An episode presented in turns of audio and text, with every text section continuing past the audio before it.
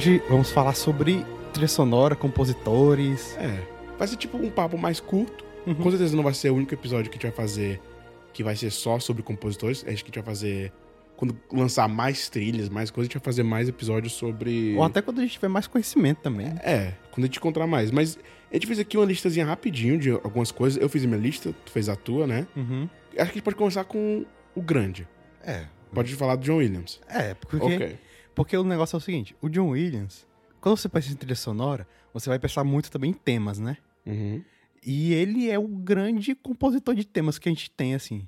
Tu tem uma, uma dele que pra tu é a top 1? Tenho. Qual? É T. Acho que é o mais emocionante, assim, de todos, assim, ó. Que o John Williams já fez. E por que, que eu acho interessante? Porque o ET, o filme em si. Por exemplo, eu, eu não fico. Eu não morro de amores pela relação do Elliot do ET. Eu não acho super emocionante. Eu não me identifico tanto, assim. Eu acho bonitinho e tudo. Mas na sequência final do filme, o terceiro ato dele, quando a trilha do John Williams cre- cresce e vai pros créditos, eu, eu acho que é, é o audiovisual no Aham. ápice. Porque é aquela direção, fotografia do Spielberg Aham. e aquela trilha, tipo, é, é um negócio insano, assim. E eu vi no cinema. Eu, eu tenho uma coisa pra confessar. Hum. Nunca achei até. O que eu vou fazer, eu vou tocar aqui a minha. Nossa, Duel of Fates? Duel of Fates. É a minha favorita dele. É boa. Eu, eu tocava essa no carro. Tipo assim, tem que voado no carro. Uhum. Esse comecinho assim. É pra deixar tu cantando na gravação? Se quiser deixar, pode. Vou deixar, com certeza. Uma oportunidade dessa. O negócio é, é o seguinte: vem de um dos filmes mais merdas do Star Wars. Acho que talvez, pra mim, é o segundo mais merda. Que é, esse, esse é o, o Ah, o, o- Ameaça Fantasma. por algum motivo eu confundi esse com o, o Revenge of the Sith. Não, É. não. Esse aqui é da luta do, do Darth Maul contra o Obi-Wan slash o Qui-Gon. É. E talvez seja uma das melhores cenas de luta de Star Wars, total, ever. É, eu acho muito, sei lá, é muito esquisito que eles lutam... É aquele negócio, eles não lutam com o sabre de luz de maneira eficiente. É tipo, gira, dá um golpe, não sei o quê, dá girada várias vezes. É, mas não é- faz sentido. Mas eu acho interessante porque o John Williams ele conduz muito a, a cena. Aham. Porque o George Lucas, convenhamos, não é um grande diretor, assim. Principalmente nesses... Nesses prequels, É, né? é. Mas essa cena, tipo, ela tem essa é uma teatralidade muito grande Sim, o coral. E combina muito com a, a luta em si. Sim. Porque a luta, como tu falou, não é uma luta super eficiente, ela é muito rocambolesca, É, muito é bem, é bem dramática. Bem dramática, perfeito. E você vê como o John Williams é interessante como compositor, porque se você vai ver a trilha da trilogia original do Star Wars, é completamente diferente da trilha dos, dos prequels. É. Acho que a segunda que eu gosto é essa aqui. Que é o holograma e os sóis binários. Binary Suns. Não conhece, não? Não. Esse é de qual? Do episódio 4. É, eu não costumo ouvir muito trilha assim, a ponto de saber os nomes. Não? Não. Nossa. É aquele negócio. O... Um filme é áudio Visual. visual. Então, tipo, sei lá, o fotógrafo, ele meio que cuida da imagem pra imagem ter uma emoção. E o ponto do John Williams é pegar a emoção e transformar num som. Uhum. E acho que de todos, não só o John Williams, os compositores. E eu acho que ele manda muito bem. É, isso aqui é Cê- tipo. Né? É lindo. É. Eu acho, eu acho até mais bonito do que a, a grande canção do Star Wars, que é quando o letreiro passa. Claro, claro. Porque esse aqui é muita emoção. É. Cara, tô arrepiando. Né? e é aquele negócio, tipo, o John Williams ele é muito bom de emoção e ele trabalhou muito com o Spielberg, George Lucas, não sei o quê. Uhum. E pra mim, uma das melhores dele na fase dele de Indiana Jones, não é nem tema do Indiana Jones. O tema da É o Marion. tema da Marion. É muito bom. Né? Também tô arrepiando. Né? Eu também, eu também. Eu também. E esse negócio, a música tem esse poder Tem. de arrepiar. Quando a gente tava assistindo o Asteroid City e tem aquele começo do, do Brian Cranston falando alguma coisa lá, não sei o que, não sei o que. Aí, pá, corta pro widescreen, a música tocando o trem. Eu falei, arrepiei. Aham. Que é o poder que a música tem no, no filme, sabe? E, e uma coisa engraçada, eu lembro que eu vi um, uma crítica, acho que foi do Pablo Vilas, que ele comentou assim: fazer chorar é fácil, fazer rir não é. Ele disse, enfim, Aham, aham. só ele disse. Não, e ele também ac- acrescentou: chorar, é, ter muita emoção no filme, eu consigo. Agora, se arrepiar é, É. difícil. Eu percebo que com, co- com música é muito fácil me arrepiar. Sim. Agora, uma cena emocionante, eu preciso ver tipo um filme inteiro pra ver o contexto. e a sabe? gente tá falando aqui só do score. Sim. Score é a parte de, é, que fica Instrumental. né? instrumental, não sei o quê. Porque tem a, a lista de canções, tipo, o James Gunn faz aquelas O listas com a Tarantino. música. É, Tarantino, Edgar Wright. Vou falar do Tarantino porque ele tem uma trilha original na carreira dele. Pois é, pra mim tem um cara que. Ele tá novo agora. Então ele ainda não tá pra mim no ponto John Williams. O John Williams, a gente já falou. Eles têm um, ele tem uns 90 anos de idade, né? 93, é uma coisa assim, né? E vai continuar. Pois é.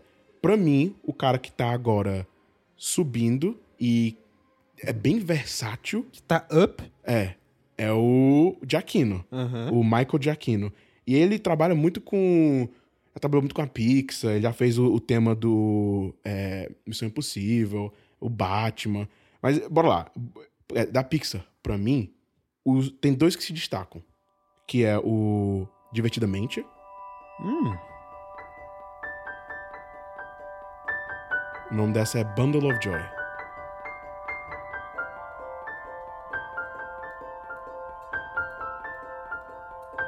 Ele traz aquele negócio que acho que é também do John Williams, que também é que combina muito bem com o Steven Spielberg, que é bem playful. é, é meio infantil também, sim, né? sim. O Joe Williams E tem é as parecido com- flautas com- também, por exemplo. Com o clássico do Up, o Sim. Married Life. Esse é muito clássico. E é aquele negócio, quando tu escuta, tu vai pra aquela cena. É impossível. E a, a- a galera agora no, no TikTok, no YouTube, usa essa, essa canção o tempo todo, Uhum. que é tipo um sinônimo de emocionante. Amorzinho. Amorzinho. É. Ele, ele é muito. Ó, a trilha dele do Ratatouille é outra Ratatouille. história. Peraí, É deixa eu ver se eu encontro aqui. Ele é bem versátil. E e- ele fez umas coisas que eu acho assim. É... Aí, ó. Muito bom, né? Nossa, ele é bom demais. É. Mas uma coisa, ele fez uma coisa que eu acho um feito arriscadíssimo, que é o seguinte. O J.J. Abrams chamou ele pra fazer Star Trek, certo? Hum. Star Trek tem um tema hiper clássico das séries. Não à toa, era o tema da série clássica que foi pro Nova Geração, foi, virou icônico do, de Star Trek. Uhum.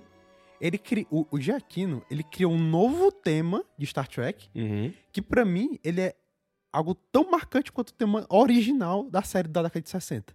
Ele já brincou com outras coisas, brincou com o tema do Homem-Aranha.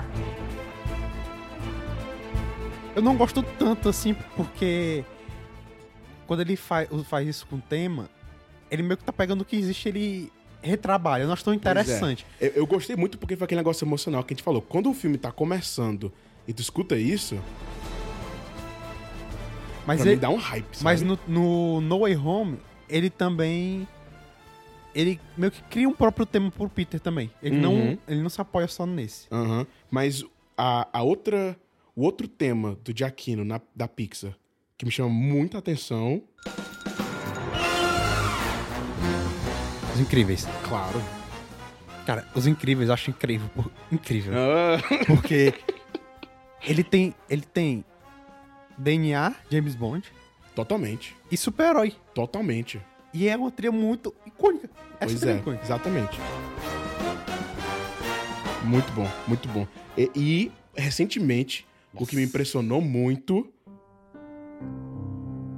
foi ele no Batman. Nossa.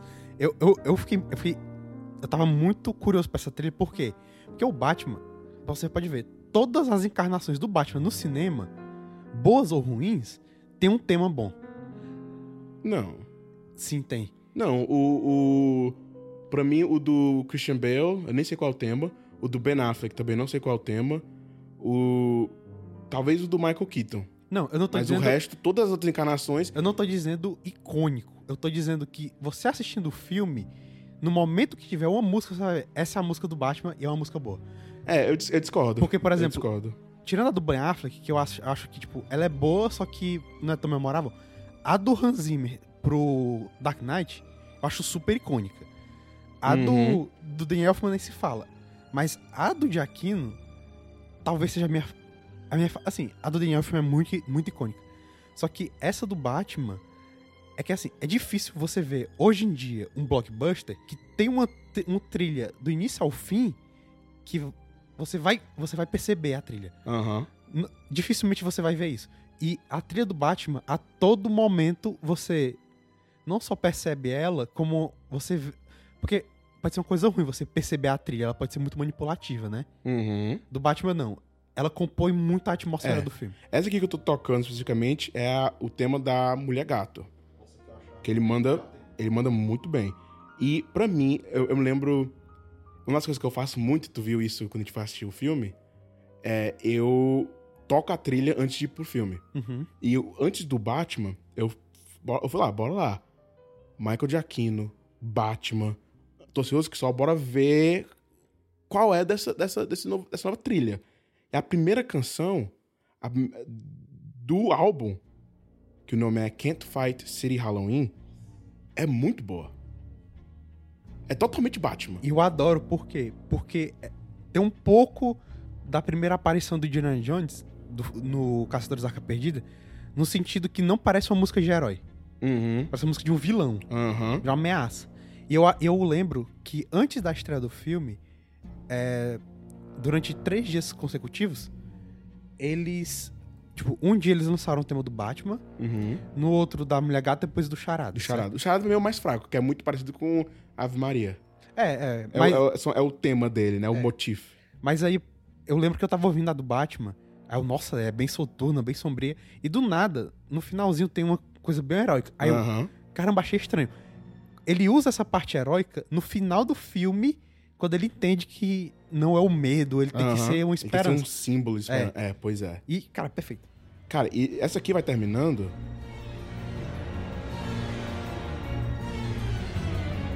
E ele faz isso aqui, ó.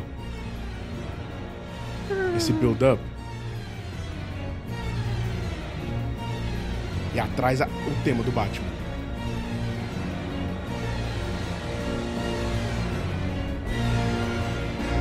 E, cara, eu, eu escutei só isso aqui antes de assistir o filme. E na hora que tocou no cinema, foi, foi uma experiência até interessante. Eu arrepiei. Eu escutei, eu escutei uma, duas vezes antes de assistir o filme, mas essa parte no final aqui.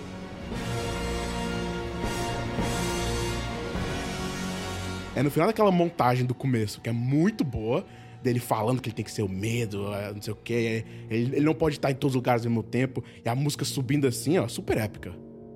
Bem gótica. É muito É. Batman. É- é- eu, achei, eu achei a escolha do Michael Giacchino, achei a escolha dele do tipo sonoro da música, de ser esse negócio mais. É uma orquestra, mas uma orquestra mais gótica, mais pesada. É um pouco do que. Nesse filme do Batman, eu. Não só na trilha, né? Uhum. Eu vejo muito a inspiração na série animada, no, no aspecto dele ter o. o um meio. O visual art, art decor, meio Uhum. moderno, com gótico. E o Michael Giacchino, ele não copia a coisas do, da série clássica, nem do Danny Elfman, que foi base pra série clássica também. Uhum. É bem próprio, assim, é, eu acho.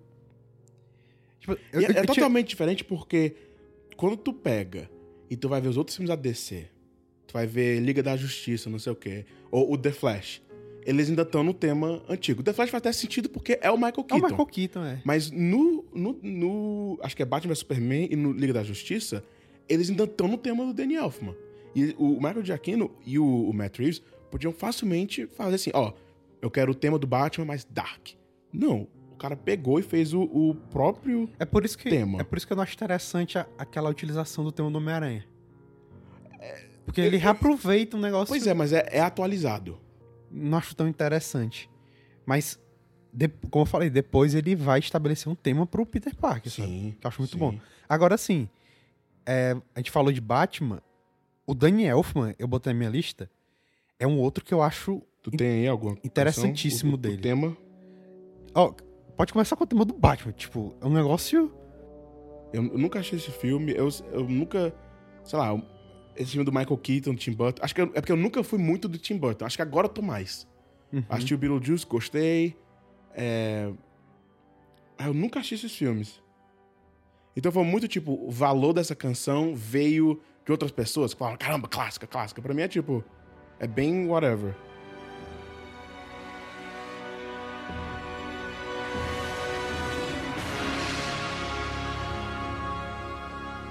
E o Daniel fez mais o quê? Fez Nightmare Before Christmas, Aham. que é o Estranho Mundo de Jack, que também é, é absurdo. Ele fez.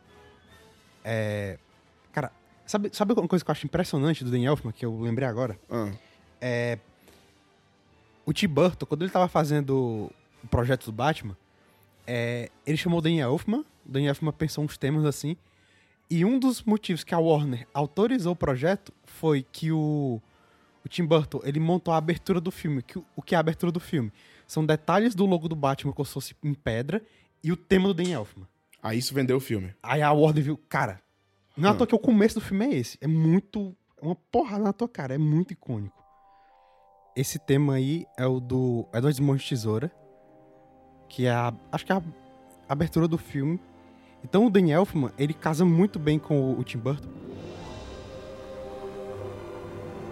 Nossa, é. Nossa. É gótico, é sombrio, só que também é meio melancólico. Uhum. Ele, ele tem isso no- na trilha do Batman, na trilha do. No Estranho Mundo de Jack. Até no. É porque do Homem-Aranha é mais super-heróico, sabe? É, o do Homem-Aranha é bem, é bem mais. Grandioso, é. É. O outro cara que tu até já mencionou é o Hans Zimmer. Sim. Cara, o Hans Zimmer, ele é. Assim, o Hans Zimmer, ele é muito conhecido, né? As pessoas, tipo, caramba, Hans Zimmer, isso é porque ele faz muita coisa. Eu honestamente acho o Hans Zimmer um pouco overrated. Eu discordo. Eu acho que, acho que a, 352%. a galera fala muito Hans Zimmer, Hans Zimmer, não fala o suficiente do Giacchino e não fala o suficiente de um outro cara aqui que eu vou mencionar. Mas o Hans Zimmer, eu acho. Porque assim, eu tô vendo aqui no Letterboxd, ele tem 183 créditos de, de compositor. É muita coisa. Pois é. Mas, por exemplo, o Rei Leão. Cara, é lendário a trilha do Rei Leão. Piratas do Caribe. Lendária a trilha do Piratas do Caribe. É, Rango, a trilha, que não é tão famosa, mas é muito boa. Interestelar, Inception, The Dark Knight, Duna. Essa que eu tô tocando agora é a clássica do Interstellar, que é a Cornfield Chase. Uhum. É bem feito, é bem feito. Mas acho que é aquele negócio, ele tem tanta coisa, mas também que todos eles têm muita coisa. Eu sei lá, eu acho a trilha do, do Hans Zimmer um pouco... Eu não acho tudo isso. Acho que quando você fala com o compositor, a galera, caramba, Hans Zimmer, não sei o que, não sei o que. Fala dele primeiro, acho assim, cara, o John Williams eu acho muito melhor. Com certeza. O, o Giacchino eu acho muito melhor. É, o Hans Zimmer pode estar, tipo assim, no top 3. Mas, mas eu acho ele overrated. A galera fala que for um, um deus. Outra coisa que ele revitalizou, que nem o Giacchino, o, o tema do Superman. Que no Man of Steel. Só que aquele negócio, como teve só um filme que eles usaram, Tu não tem nem o nome das canções pra poder tocar, não? Pra poder escutar? não, na edição podia botar na edição. Ok, eu não vou saber quais, quais são. Talvez tu edite esse, então. Putz, de novo. Enfim. No primeiro Piratas do Caribe, era um outro cara que te- ele teria plagiado um tema do Hans Zimmer. Aí depois, não é à toa que o Hans Zimmer assumiu o segundo filme e o terceiro. Porque aquele tema, o principal do Piratas do Caribe, Esse. É. Não é dele. De quem é esse cara? Klaus Badelt. é o. É um compositor que roubou do Hans Zimmer essa canção? é- esse é do Piratas do Caribe, tá olhando, né? Sim. Pois é, essa era uma música que o Hans Zimmer usou num filme aleatório aí. Aí o cara pegou e usou como base do tema do do Caribe. Na atual, a Disney chamou ele pra ser co-compositor e no 2 ele assumiu. Hum. Ah, então ele foi com compositor Do primeiro. do primeiro. É, porque aqui tá só esse Klaus Badelt. Eu nunca ouvi falar desse cara. É, acho que ele só fez esse aí. Mas manda bem, mas bem que isso aqui não é dele, né? É, ele roubou do Hans Zimmer. Mas o, o Hans Zimmer tem o tema do David Jones, porque eu só conheço esses nomes, tema do David Jones, sabe? É, tá aqui. O do David Jones. Eu não conheço. Eu acho que conheço mais o do. Esse que é o David Jones. E essa aqui já é do Hans Zimmer. É. Que é uma lullaby, né? Uma música de Niná. Daquela caixinha dele, É. né? Ele também fez o do Sherlock Holmes, Uhum. que eu acho muito boa, com Guy Ritchie. Eu tô vendo aqui a lista de filmes que ele fez a trilha. Aí, tipo assim, Rei Leão, Ultra Mega Baita Lendário.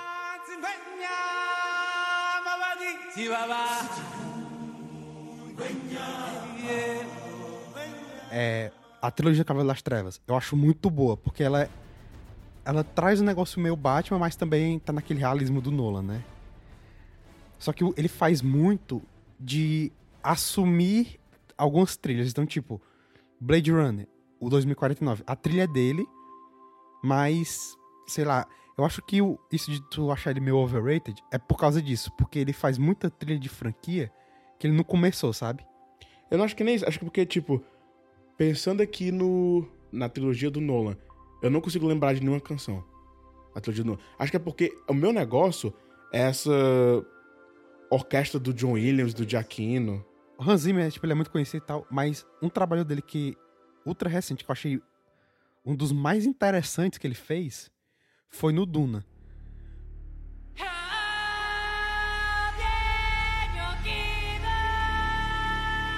É aquele negócio. Acho que é que o Hans Zimmer, ele é muito sintetizador.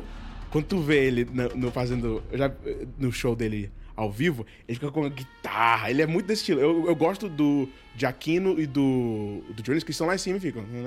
A, a orquestra explode, sabe? O que eu acho interessante no Duna, quem assistiu o trailer sabe, aqueles gritos, né? Aqueles tambores. Eu achei, eu gostei dessa trilha dele, talvez uma das mais inspiradas dos últimos anos que ele fez, porque ele traz uma coisa muito da essência do livro, que é o livro tem muita coisa de um o fala muito dos poderes da voz, né? De persuasão, isso tem muito no livro. Uhum. E ele, ele usa muito vo- muitos vocais femininos e também uma coisa mais tribal. Ó. Uma coisa muito tribal.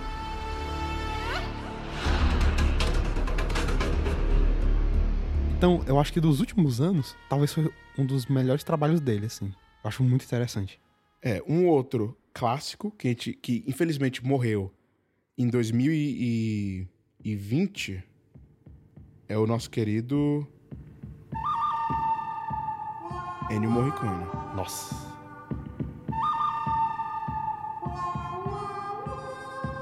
Esse é muito clássico.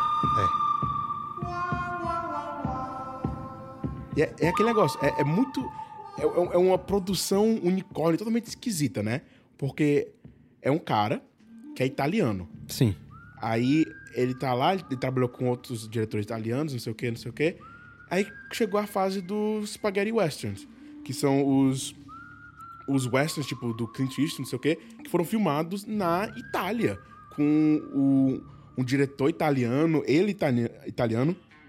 E é aquele negócio, eles mudaram meio que o sentido do, dos westerns. Sim. Porque os westerns aqui era aquele negócio de John Wayne, limpinho, não sei o quê, não sei o quê. E quando levaram pra Itália, os diretores, que é o, o Sérgio Leone. Sérgio Leone, acertou muito o, o, o, o, o tom de um western, a galera suando, sujo, não sei o quê. E o Ennio Morricone acertou muito um western. E é interessante porque o western é essencialmente uma coisa muito americana, porque se passa nos Estados Unidos. Só que eu até conversei uma vez com o Felipe, um amigo nosso, e ele, eu, e ele comentou, eu, eu falei pra ele que eu, essa coisa muito, tipo, country, eu detesto country, tipo, essas coisas muito americanas eu não gosto. Mas western eu adoro. E ele falou, cara, o western é um gênero tão. um universo tão focado em si próprio que ele se des, é, desconecta dessa essência tão americana, né? Mas é interessante o Western Spaghetti, que o Ennio Morricone ajudou a criar a essência junto com o, o Sérgio Leone, é um semi-revisionismo, né? Uhum. Porque ele não é totalmente revisionista como o John Ford foi fazer depois, mas já traz os caras mais sujos e tal. E a trilha é, é isso, né? Uma referência meio Você vê, vocês ouviram ele, traz guitarra. Então, é muito interessante. Uma das últimas coisas que ele fez. Última não, foi cinco anos antes dele, mor- dele morrer. O Tarantino conseguiu botar ele no Oito Odiados. É. E pra mim, aquele começo, que é só a câmera fazendo um dolly pra trás e mostrando aquela estátua. De Jesus na cruz, E né? a música dele, Que mostra que eles estão todos condenados ali. pois é. E tu sabe a história de como o Tarantino conseguiu essa trilha? Não. Ele tava muito empolgado com esse projeto, Os Oito Odiados. Ele pensou, cara, eu acho que esse merece ter uma trilha original. Porque até então, ele só usava a trilha dos outros, sabe? Uhum. Aí ele não fala com o Morricone, que ele já usou muito. Já tinha usado muito. Esse aqui é a trilha do começo. É. Aí o Ennio Morricone, ele falou, ele falou com o Tarantino. O Tarantino disse que o Ennio gostou do roteiro e principalmente a mulher do Ennio Morricone gostou do roteiro. Nossa!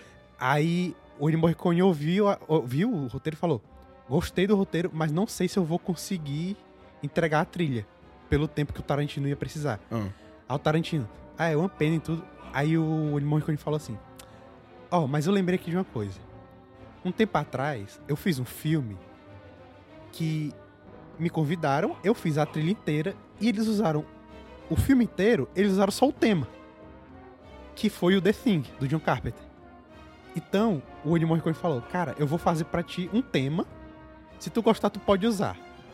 Aí não, beleza. Aí ele entregou o tema pro Tarantino. Aí o Tarantino, nossa, muito bom. Só que aí o Ennio Morricone trabalhou, foi trabalhar no tema, aí acabou, o pessoal a trilha inteira falou: Ah, quer saber? Eu vou fazer a trilha toda pra ti, gostei. Foi que nem o, o John Williams no último Indiana Jones. Que o, o, o Mangold que, queria só. O James Mangold, né? O diretor do Indiana Jones 5. Ele queria só algumas. Tipo, alguns temas, uma coisa assim, básica. E o cara engatou. É. E fez a trilha toda. Não à toa, o próprio John Williams, ele falou que é, o Indiana Jones do 5 ia ser o último trabalho dele. Uhum. Só que depois ele falou, cara, quer saber? Eu gosto tanto que eu vou fazer isso até morrer. Aí um outro, um cara que. Um compositor que é novo.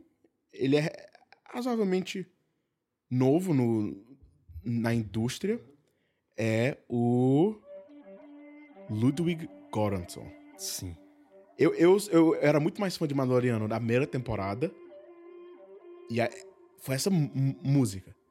O tema do Mandaloriano. Sim. Me chamou muita atenção. Porque é esse negócio. Isso aqui é muito Morricone, esse barulho. Uhum. Né? Um negócio bem western. West, aham. Porque o Mandaloriano é essa vibe bem western. Aí fica Star Wars. Nossa, é muito bom. E é meio bizarro também. né? É. Porque são os outlaw, é aquela galera no, no eixo final da galáxia. E é interessante porque essa esquisitice, ele não faz do. Ele não faz uma mistura de western com uma coisa Uhum. super futurista, que Star Wars não é isso. É, mas isso- essa parte aqui. Nossa, é muito bom. É, e, e, e pra mim, é tipo western, mas esse, essa parte, de, a percussão embaixo, me lembra muito Star Wars. Não sei porquê. Eu acho que é esses. Esses é, ferrinhos. Essa parte de baixo. Aí chega isso aí. Nossa. Aí é John Williams. Pois é, totalmente. Ele, ele é bem novinho. Ele, sei lá, ele fez. Que vem em mente, ele fez é, Tenet. é, Tenet, Mandaloriano. E pra mim, o que me chamou muita atenção dele também recentemente foi ele com o segundo Pantera Negra. O segundo? É. Trabalhando com é, a parte latina mexicana.